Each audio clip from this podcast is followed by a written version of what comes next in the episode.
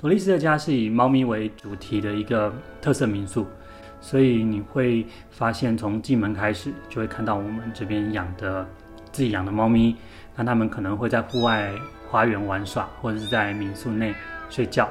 好，那有的客人他也可以带猫咪入住我们特定的房型。那到房间里面，你也会看到很多像是猫跳台啊、猫层板啊、呃、猫抓住。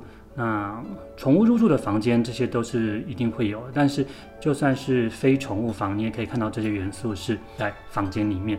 为什么会想要以猫咪为主呢？是因为民宿一开始是我我爸妈开始经营的。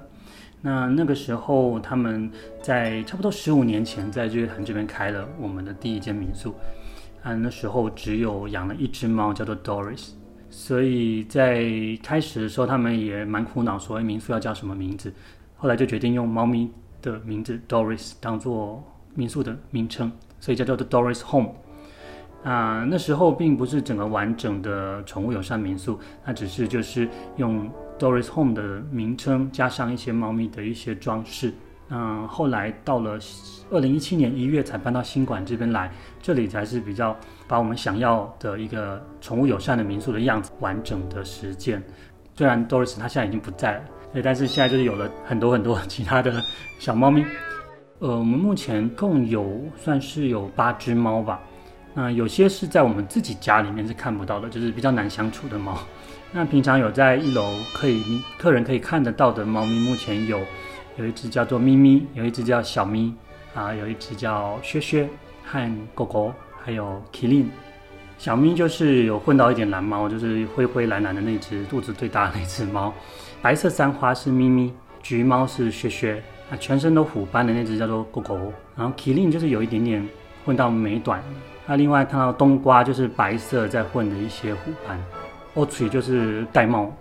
当初我们搬过来的时候，这边就是算是我们家一直都把它晾在这边的一个空地。然后后来要盖的时候，就是想说旁边有小山坡，有日式建筑，所以这整个民宿不想要让它太突兀。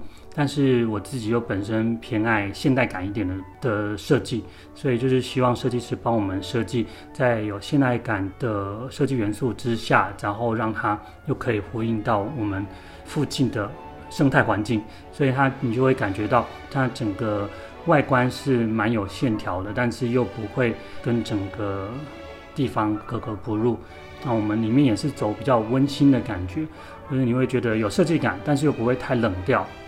美术馆也是我想要有的一个感觉，就是可能之后会再多一些呃展览品的东西，就有一种你可以住在美术馆里面的感觉。我们房间的话，我们有分成好几种不同房型哦。那双人房的话有几种，就是有我们有叫做 Doris 特别保留房，那这间就是专门为猫咪设计的。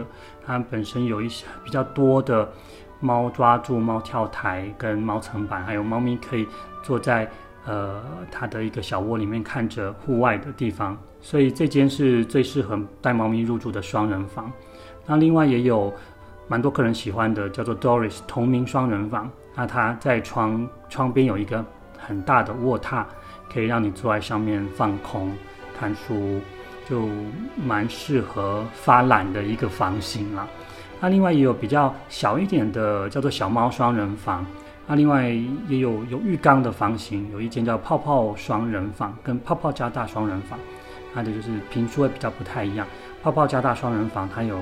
除了有浴缸之外，它也有阳台。那整个大概是差不多十平多的房间。呃，我们房间的话，大部分都是大面窗，但是有的是像刚才讲到的 Doris 特别保留房，它是属于落地窗的，主要是让猫咪站在地板上就可以看得到户外。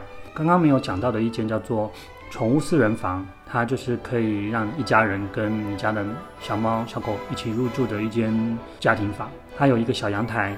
可以在外面坐着喝咖啡。啊，另外我们像是泡泡双人房跟泡泡加大双人房，它算是我们比较顶级的房间，所以房间都有配备了个免治马桶，然后浴缸。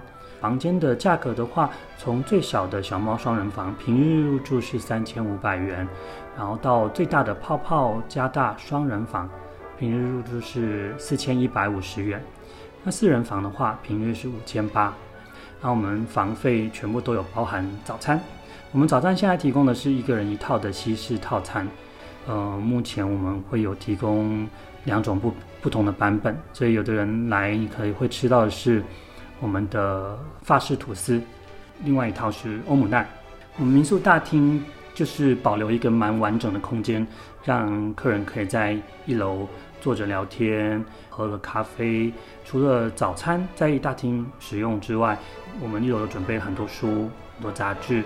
还有准备咖啡跟红茶，一楼就是十点以前随时开放的。不过就是因为这边隔音比较没有这么好，所以大家在一楼聚在一起聊天的时候，可能音量放低一点。